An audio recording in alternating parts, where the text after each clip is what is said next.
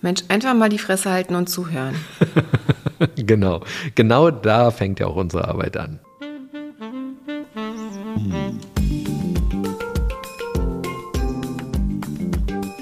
Herzlich willkommen zu unserem Podcast Die Therapeutin Und der Coach mit Sabine Werner-Kopsch und Hajo Werner.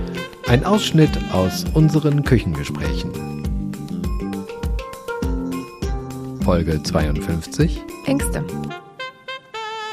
Ja, mit dieser Folge wollen wir über das Thema Angst sprechen. Und zwar auf allgemeine Angst bezogen. Das heißt, Ängste, die es so gibt und wie wir damit umgehen können. Genau, also es gibt ja Ängste bei fast jedem oder ich würde sagen bei jedem Menschen im täglichen Umgang und dann gibt es störungsrelevante Ängste, also wenn man quasi einen Therapeuten braucht oder auch wenn es ganz schlimm ist, Medikation braucht, dann sind das eben störungsrelevante Ängste. Da kann man zum Beispiel sowas wie die soziale Phobie oder die generalisierte Angststörung oder spezifische Phobien nennen. Das sind so ganz unterschiedliche Bereiche. Einmal so Angst vor Menschenmengen, Angst vor bestimmten Dingen oder Tieren. Es gibt so Menschen, die haben Angst vor Spinnen. Es gibt Menschen, die haben Angst vor Vögeln. Es gibt Menschen, die haben wahnsinnig Angst vor Hunden. Das sind die spezifischen Phobien. Das sind dann eben die Phobien, die man tatsächlich oder die Ängste, die man tatsächlich beim Therapeuten behandeln lassen sollte. Wenn das eben so schlimm ist oder so stark ausgeprägt ist, dass es das tägliche Leben stark beeinflusst. Dann gibt es aber die Ängste, die, wie gesagt, jeder einfach so im Alltag hat. Ne? Also so manchmal einfach Angst davor, Dinge anzusprechen beim Partner oder einfach auch, wenn man sich nicht gut fühlt, Angst vor bestimmten Situationen. Kennst du sowas? Ja, ich hatte ja auch schon mal in der Folge Panikattacken über das Thema Ängste gesprochen bei mir. Und wenn es so um allgemeine Angst geht, dann erinnere ich mich auch an den Bau des Hauses. Da ging es um die Entscheidung, ob das Haus einen Keller haben soll oder nicht. Und dann habe ich überlegt und dann gab es technische Gründe, Kostengründe, warum man auf einen Keller verzichten könnte. Und für mich war es so, dass alle Gründe, die zusammenkamen, ergänzt wurden um das Thema, dass Menschen generell nicht gerne in den Keller gehen. Also ich mir überlegt habe, warum soll ich einen Keller bauen, wenn Menschen nicht gerne in einen Keller gehen und in Kellern auch nur Dinge verstaut werden, die in der Regel dann da verbleiben und nicht mehr wieder aus dem Keller herausgeholt werden. Hm. Und das führte dann dazu, dass ich mich gegen einen Keller entschieden habe. Gesagt habe, okay, das Haus hat keinen Keller und alles das, was nicht so in dem Haus untergebracht werden kann, sollte nicht in dem Haus untergebracht werden. Ja, macht Sinn. Und damit braucht auch niemand in einen Bereich des Hauses zu gehen, wo er eigentlich oder sie Angst hätte hinzugehen. Vor allem in Altbauten haben Keller immer so was Muffiges, das riecht so ein bisschen schimmlig, feucht und ist meistens dunkel und also ich finde es auch, finde Keller tatsächlich auch so ein bisschen gruselig. Aber es gibt so viele Dinge, die so ein bisschen gruselig sind, auch für kleine Kinder, ne? Also so die Angst vor Dunkelheit oder auch bei kleinen Kindern die Angst vor Monstern oder vor Dingen, die man vielleicht nicht sehen kann. Das ist ja auch was total verbreitetes. Ne? Also dagegen gibt's dann diese kleinen Lämpchen, die man Kindern dann ins Zimmer machen kann, diese Nachtlampen. Aber genau sowas ist das, ne? Also so tägliche Kleinigkeiten, die einen begleiten, wo man irgendwie immer mal hier und mal da so das Gefühl von Angst verspürt. Keller die kein Tageslicht haben, die fühlen sich einfach komisch an. Man fühlt sich dort beengt und mhm. das macht etwas, ne? So und so ist es mit anderen Ängsten eben auch und das löst was in uns aus, wenn wir quasi in eine Situation kommen, die uns beängstigt. Mhm. Also erst einmal unser Puls geht, glaube ich, hoch, wir atmen schneller. Genau. Meistens merkt man auch, wie einem warm wird. Also manchmal warm, manchmal kalt oder manchmal beides. Also wenn wir Angst haben, dann spüren wir sowas wie Angstschweiß, haben Schweißausbrüche und häufig auch Herzrasen. Das Herz geht ganz schnell. Mhm, genau. Vielen ist übel, die fangen an zu zittern, haben Atemnot, Einige können auch Sehstörungen haben, dass sie plötzlich schlecht sehen können, was daran liegt, dass die Pupillen weit aufgehen. Genau, dass man manchmal so ein Blinken sieht oder schwarze Flecken oder so. Hm. Genau, und wenn das dann so ganz stark wird, dann kommt auch so ein Druckgefühl in der Brust. Genau, manche bekommen auch feuchte Hände. Und in Extremfällen kann es halt auch bis zu Panikattacken dann gehen. Ne? Also das kann dann so, wenn die Atemnot groß wird, man das Gefühl hat, der Herzschlag ist ganz unregelmäßig, dann kann es sein, dass das dann auch zu einer Panikattacke kommt. Genau, aber Panikattacken sind ja schon die Auswüchse. Also wir wollen ja erstmal nur über das Thema Angst sprechen und wie genau. wir damit umgehen können. Ja, ja ne? genau. Es ging jetzt ja nur um die Symptome erstmal. Und die gibt es natürlich in abgeschwächter Version in jeder Angstsituation und in viel stärkeren Versionen, wenn die Angst eben behandlungswürdig ist. Ne? Aber jeder kennt das Gefühl, wie sich das quasi anfühlt, wenn man Angst hat vor etwas. Also dass sich dann manchmal so der Hals zuschnürt oder ein bisschen anfängt zu zittern, unwohles Gefühl im Bauch hat. Genau, wir spüren so eine Ausweglosigkeit, dass wir der Situation nicht entfliehen können und dann kommt Angst auf.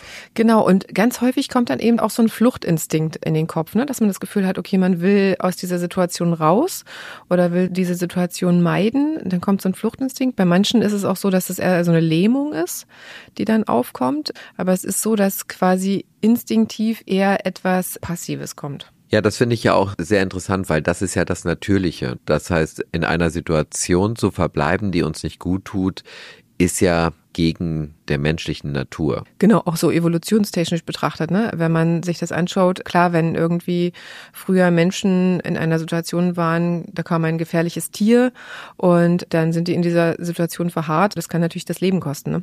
An der Stelle ist ja genau der Punkt, also wenn ich Angst spüre und nicht verharre, sondern eine Entscheidung treffe, das ist ja Mut. Also etwas zu tun, zu handeln. Genau, jetzt ist die Frage, was ist dann eine sinnvolle Reaktion? Also wegzurennen ist vielleicht in dem Moment, wo man ein gefährliches Tier gegenüber hat, eine sinnvolle Reaktion. Ja, nur dann, wenn ich schneller bin. Auch nur dann, wenn ich schneller bin. Wenn genau. ich nicht schneller bin, keine Chance habe, dem Tier zu entkommen, wenn ich weglaufe, dann macht es keinen Sinn, wegzulaufen. Dann kann man sich irgendwie versuchen, etwas anderes zu überlegen, was natürlich in dem Moment wahrscheinlich schwer ist, sich etwas Kreatives zu überlegen, wo man sowieso angespannt ist. Das Problem ist ja auch, dass das Gehirn nicht richtig funktioniert in dieser Angstsituation.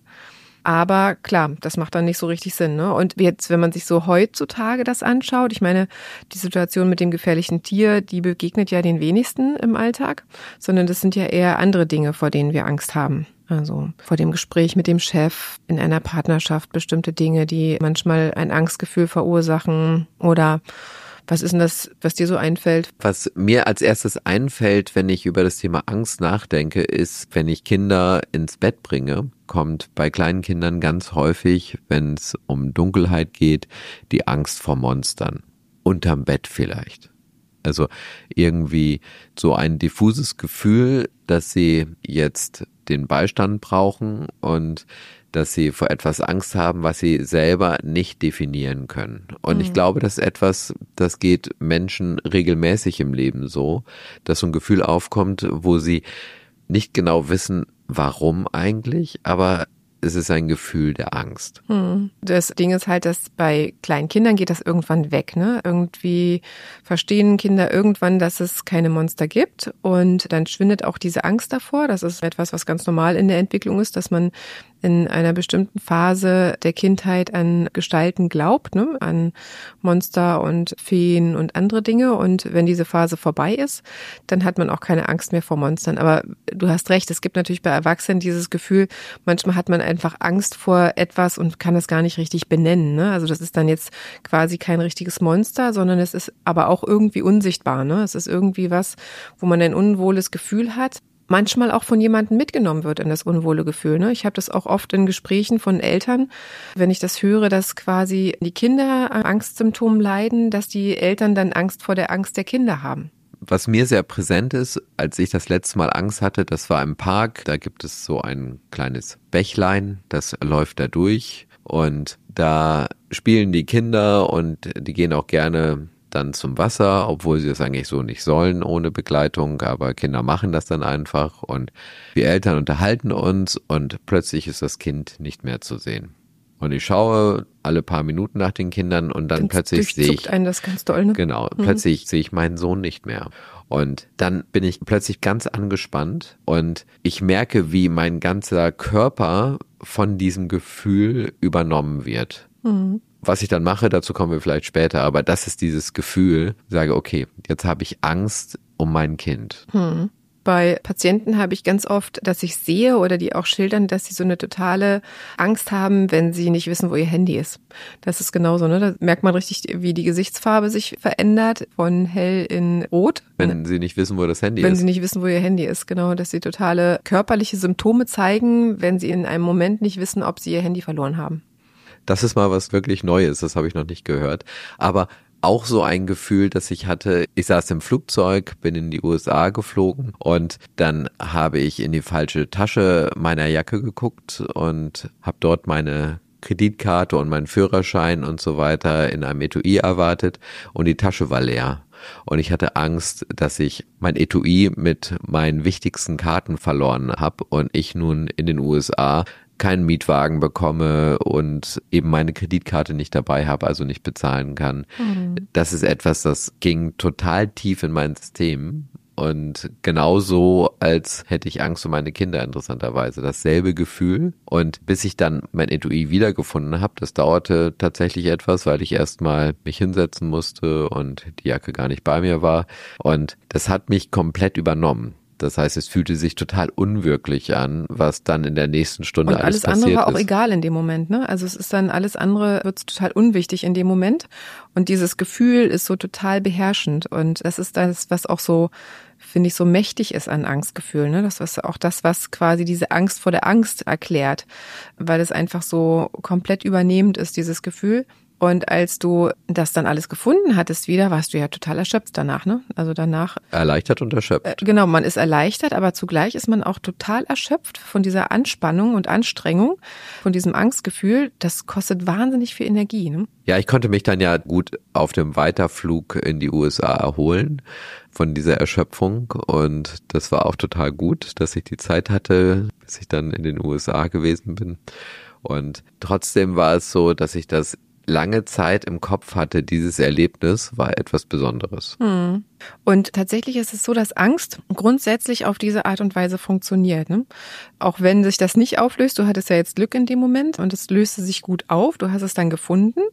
Aber selbst wenn man das nicht findet oder selbst wenn sich das nicht auflöst sozusagen, dann ist es so, dass die Angst steigt, steigt, steigt und irgendwo findet sie so ein Plateau und ab dann fällt sie wieder ab. Und dann ist man zwar erschöpft davon, aber die Angst geht nicht ins Unendliche hinauf. Das ist das, was die meisten denken, dass es irgendwie die Angst immer noch weiter, weiter, weiter geht, bis man umkippt, tot ist, was auch immer. Aber das ist so nicht, sondern Angst hat immer an einem bestimmten Punkt ein Ende und dann fällt diese Angstkurve wieder ab. Und das ist das, was man quasi in der Therapie nutzt. Also, dass man Patienten zeigt, dass diese Angst nicht ins Unendliche hochsteigt. Und wenn Patienten das merken und merken, ah, okay, ich kann das aushalten. Ich halte das aus und es passiert nichts wirklich Schlimmes, sondern klar ist das Gefühl nicht schön und das bespricht man vorher auch alles. Klar ist es anstrengend, sich dann diesem Angstreiz auszusetzen, aber diese Anspannung sinkt auch wieder ab und man kann das aushalten.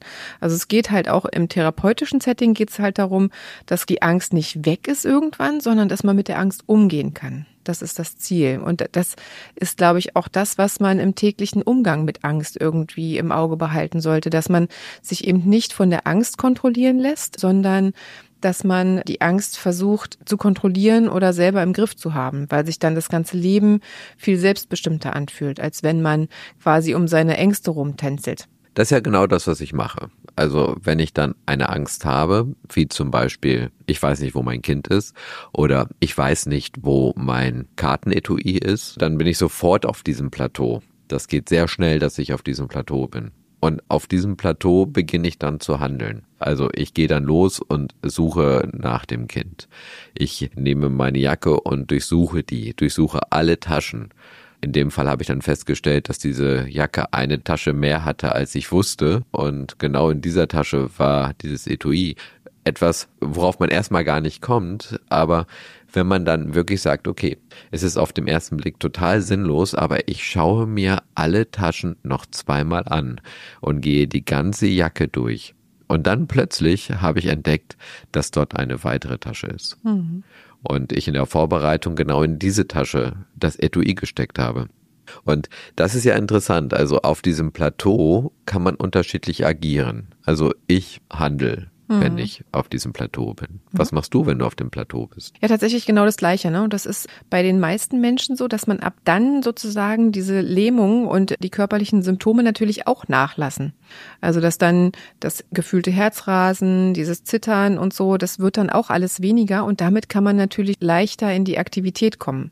Und ab dann ist man wieder so ein bisschen handlungsfähig. Ne? Und genau das gilt es quasi auszuprobieren. Ab wann bin ich wieder handlungsfähig und kann ich das aushalten bis zu dem Punkt? Und ab dem Punkt kann ich dann quasi wieder denken, ich kann wieder handeln, ich bin wieder aktiv quasi in meinem Leben gerade drin. Was ja im Körper passiert, ist, dass dieses Angstgefühl als Stressgefühl zur Amygdala wandert und dort verarbeitet wird. Das mhm. heißt, die Amygdala, die ja so total wichtig ist, wir hatten die Amygdala ja schon mehrfach, die spielt für uns eine ganz große Rolle. Auch in Bezug zum Thema Schlafen, da hatten wir genau erklärt in der Folge alles über das Thema Schlafen, was die Amygdala alles macht. Und die Amygdala verarbeitet auch diese Angstgefühle. Und das kann man auch unterstützen, indem man in günstiger Art und Weise eben ins Handeln kommt. Mhm. Genau. Also wichtig ist quasi, sich da auch nicht in dieser Komfortzone zu lassen, sozusagen mit der Begründung, naja, ich habe ein schlechtes Gefühl, dann traue ich mal meinem Gefühl und lass das so und mach dann nichts anderes mit. Das ist so nicht richtig. Ne? Wichtig ist, zum Beispiel jetzt, wenn man sich das anschaut im Umgang mit Kindern, ein Kind hat Angst, mal auszuprobieren, wie es ist, woanders zu übernachten, dass man das nicht über den Kopf hinweg entscheidet, sondern dass man das mit den Kindern bespricht und die Kinder dann auch motiviert und sagt, ich glaube an dich, du kriegst das hin und wir schaffen das, morgen früh hole ich dich ab und dann erzählst du mir, was du alles Tolles erlebt hast, dass man das quasi im Kopf vielleicht mit den Kindern so ein bisschen durchgeht und auch guckt, wo kann man denn vielleicht so ein bisschen unterstützen, kann man irgendeine Kuscheldecke mitgeben, kann man zum Beispiel noch einen guten Nachtkuss am Telefon geben oder was auch immer, was kann man unterstützend machen, damit das Kind sich damit okay fühlt. Und das dann auch wirklich durchziehen. Also man bespricht das und zieht das dann durch und dann ist es eine positive Erfahrung. Wichtig ist, dass man das dann auch wirklich durchzieht, weil wenn man das dann wieder nicht macht, weil das Kind im letzten Moment einen Rückzieher macht und man sagt, oh nee, jetzt doch nicht, ich habe es mir anders überlegt, dann ist es natürlich so, dass die Angst beim nächsten Mal noch größer ist. Also lieber dann realistische Ziele setzen, als dass man unrealistische Ziele setzt. Also wenn man das Gefühl hat, man schafft das noch nicht mit einer Übernachtung, dann lässt man das Kind erstmal vielleicht bis irgendwie abends bei jemandem und holt es dann ab und macht es dann nächstes Mal irgendwie vielleicht noch einen Schritt mehr. Das, da kann man sich auch so ein bisschen vorantasten. Aber wichtig ist, dass die Ziele, die man sich setzt, um gegen die Angst zu agieren, dass man die dann auch erreicht. Weil jedes Mal nicht erreichen heißt, dass man der Angst wieder mehr Raum gibt. Ja, ist ja klar, in dem Moment, wo ich als Kind die Erfahrung sammle, dass ich Angst habe und dann wird vermieden, dann bedeutet das ja automatisch, dass die Angst berechtigt war. Mhm, genau. Oder der Klassiker, den bestimmt alle Eltern auch kennen, ist so dieses, ich gebe mein Kind in der Kita ab und es hat eine Phase, in der möchte das gerade nicht in die Kita und weint und jammert, dass es nicht in die Kita möchte und man sagt dann, ah, okay, dann nehme ich dich wieder mit nach Hause dann ist am nächsten Tag das Theater meist noch größer. Ne? Jetzt ist es ja so, ich kenne dieses Gefühl, das man dann hat als Elternteil. Das Kind weint und schreit vielleicht, klammert sich fest und man fühlt sich ja als Elternteil ganz, ganz miserabel, wenn man das Kind dann in der Kita lässt. Ja, ist so. Also man hat erstmal auch ein, wirklich selber ein total schlechtes Gefühl. Ne? Also ich kann auch verstehen, wenn dann Eltern sagen, na gut, dann nehme ich dich wieder mit nach Hause gehe heute nicht arbeiten und dann machen wir uns einen schönen Tag zu Hause. Das Problem ist nur, wie gesagt, dass man den Kindern das dann einfach vermittelt, dass das genau richtig war. Ne? Dass also dieses Gefühl, was sie hatten, heute nicht in die Kita zu wollen, dass das genau das Richtige war. Und das funktioniert natürlich in der Kita vielleicht einzelne Tage geht das noch, aber wenn das Kind in der Schule ist, was willst du denn dann machen? Ne? Das ist ja auch schwierig dann zu sagen, na gut, dann musst du heute nicht in die Schule gehen, weil du ein ungutes Gefühl hast. Das ist tatsächlich wirklich schwierig. Und was ich dann mache, ist, dass ich mich mit dem Erzieher oder der Erzieherin parallel so ein bisschen unterhalte, dann mein Kind auf dem Arm habe, noch ein bisschen kuschle, frage, was es vielleicht braucht, ein bisschen motiviere, sage, hier mit dem und dem wolltest du doch spielen und ähm, schau mal, was du sonst noch so machen kannst. Also auch aus diesem Gejammer-Modus rausholen Und wenn es dann gar nicht geht, dann auch nicht das Kind quasi absetzen und in die Kita reinschubsen, sondern dann auf den Arm der Erzieherin geben, natürlich mit Absprache der Erzieherin und dann meistens warte ich dann um die Ecke auch, ob sich das beruhigt, das Geweine. Ne? Also wenn sich das ganz schnell beruhigt, dann bin ich auch okay, aber man merkt, also mir geht's dann auch erstmal nicht besonders gut danach. Ne? Ich habe dann auch erstmal ein schlechtes Gefühl. Aber wenn man merkt zum Beispiel, das Kind weint und beruhigt sich gar nicht, vielleicht geht's dem Kind dann auch nicht gut. Ne? Vielleicht hat's dann gerade irgendwie eine Erkältung, die ankommt oder sowas. Also da muss man schon so ein bisschen differenzieren. Aber grundsätzlich ist es so, dass es gut ist, wenn man die Kinder motiviert, nicht in dieser Komfortzone zu bleiben und zu sagen, nee, wenn du jetzt jammerst, dann musst du nicht in die Kita, sondern dass man dann sagt, okay, wir versuchen das jetzt trotzdem. Also was ich mache, ist, ich höre dem Kind vorher erst einmal zu. Das heißt an dem Tag davor. Welche Erfahrung hat das Kind gesammelt und gibt es da vielleicht einen objektiven Grund, der Anlass für die Angst gibt? Und dann ist diese Angst ja berechtigt. Beispielsweise ein Konflikt mit anderen Kindern oder einem anderen Kind oder irgendetwas in der Art. Dann kann man das besprechen, ne? Aber meine Erfahrung ist, man bringt das Kind ganz entspannt in die Kita, alles ist wie immer, man steht am Tor und dann fängt auf einmal das Geweine an. Das genau, so. also dieses Verhalten, das du gerade beschrieben hast, mache ich ja genauso. Das ist genau dann richtig, wenn es keinen objektiven Grund gibt, der eine Angst irgendwie begründet. Ja. Genau, oder wenn man nicht auch selber das Gefühl hat, okay, meinem Kind geht's gerade vielleicht nicht gut. Ne? Es hat Schnupfen, es hat ein bisschen Husten, vielleicht ist es doch erkälteter, als ich denke. Das kann natürlich auch ein Grund sein, warum es nicht in die Kita möchte. Ne? Also dann kann man auch überlegen, klar, das Kind dann lieber zu Hause zu behalten. Aber ich glaube, wichtig ist, dass man sich nicht von der Angst einfangen lässt. Ne? Also als Elternteil, egal in welchem Alter, ob das im Kita-Alter ist oder ob das nachher bei Jugendlichen der Fall ist, egal um welche Ängste es geht, dass man die Angst als die Angst betrachtet und das Kind als das Kind und das eben auch voneinander trennt und nicht sagt, okay, die Angstsymptome sind mein Kind. Und wenn ich quasi das mache, was die Angst sagt, dann tue ich meinem Kind einen Gefallen. Das stimmt so nicht. Also der wichtigste Teil daran für mich ist das positive Denken. Das heißt, das Kind da rauszuholen, indem ich erst einmal anfange, dem Kind positiv zuzusprechen. Genau. Dem Kind zu erzählen, was alles Tolles in der Kita auf ihn wartet. Und das spielt ja für das gesamte Leben eine Rolle. Also wenn ich jetzt Angst habe, in den Keller zu gehen zum Beispiel, dann ist ja die Frage, die dahinter steht, warum will ich denn überhaupt in den Keller? Da ist ja was Positives drin, zum Beispiel, weil ich mein Kram dort ablegen kann, weil ich etwas aus dem Keller holen möchte, was ich brauche. Mhm. Also ganz positiv denkend an die Thematik heranzugehen, mhm. vor der ich eigentlich Angst habe. Und auch darüber zu sprechen tatsächlich vorher, ne? Also das nicht wegzuignorieren. Auch für Erwachsene ist das total wichtig, dass man Angst nicht wegignoriert oder wegdrängt im Kopf, sondern darüber spricht und sich austauscht und im Zweifel sogar im Kopf durchspielt. Wie kann die Situation aussehen? Oder in einem Rollenspiel übt, wie kann das Gespräch mit dem Chef aussehen, vor dem ich schon seit Wochen Angst habe? Also, dass man sich einfach damit beschäftigt. Der nächste Schritt, der sehr gut funktioniert, wenn ich jetzt eine Situation habe, wo ich weiß, hier lauert keine Gefahr, aber ich habe trotzdem ein diffuses Angstgefühl, dann hilft zum Beispiel auch Singen. Mhm weil wer singt, kann keine Angst haben, dass dasselbe Zentrum, das aktiviert wird im Hirn und deshalb ist Singen total hilfreich, wenn man Angst hat. Mhm. Das machen interessanterweise Kinder ja ganz häufig instinktiv, ne? Wenn sie zum Beispiel in Dunkelheit sind oder wenn sie in einer Situation sind, in der sie eigentlich Angst haben, fangen sie von alleine an zu singen. Dann ist total wichtig, auf Schlaf hatten wir schon mal, auf den richtigen Schlaf zu achten und auch auf die Ernährung. Zum Beispiel Vitamin B-Mangel kann das Angstgefühl begünstigen. Mhm. Also, dass man schaut, dass man sich ausgewogen ernährt. Mhm.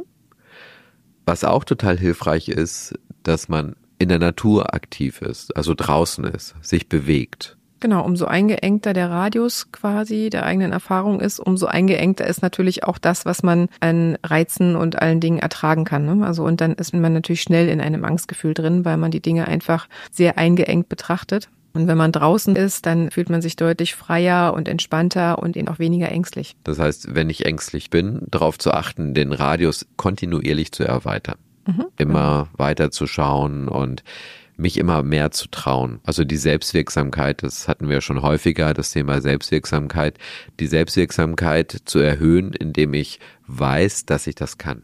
Genau. Das macht man mit kleinen Kindern ja auch, ne? Erst lässt man sie kleine Wege laufen, alleine, wo sie keine Straßen überqueren. Dann dürfen sie mal eine Kleinigkeit einkaufen gehen, beim Bäcker vielleicht. Wenn sie größer sind, dürfen sie mal im Supermarkt einen Einkauf machen. Also da erweitert man ja auch den Radius und mit jedem Schritt quasi, den man erweitert, entfaltet sich mehr Freiheit und auch mehr das Gefühl, das alles unter Kontrolle zu haben. Was ja auch hilft, ist Entspannung und dazu vor allem entspannt zu atmen. Das heißt, sich vielleicht mal hinzusetzen, die Augen zu schließen, nur auf den Atem zu achten, die Gedanken vorüberziehen zu lassen und wirklich diese Atmung ganz aktiv zur Hilfe zu nehmen. Mhm, genau, also dieses Tiefe in den Bauch einatmen und doppelt so lang wieder quasi ausatmen, so ein bisschen wie so ein Blasebalg. Und wenn ich jetzt zum Beispiel Angst habe, in den Keller zu gehen und ich traue mich nicht, das zu überwinden, das gibt es ja. Vor allem für Jüngere gibt es das häufiger, weil die eben noch keine positiven Erfahrungen gesammelt haben. Und da hilft es, sich anzuvertrauen und Unterstützung zu suchen. Das heißt, mit jemandem zusammen in den Keller zu gehen. Genau, zum Beispiel erstmal jemanden zu suchen, mit dem man das gemeinsam machen kann, um die ersten guten Erfahrungen zu sammeln und das dann irgendwann auch alleine zu schaffen. Genau, dann die Selbstwirksamkeit damit zu erhöhen. Hm, genau. Das kann ich natürlich in Prüfungssituationen nicht machen. Ich kann jetzt nicht sagen, okay, meine Freundin oder mein Freund muss jetzt hier dabei sein und Händchen halten oder mir zur Seite stehen, damit ich mich besser fühle. Aber was geht, sind ja sogenannte Übergangsbegleiter.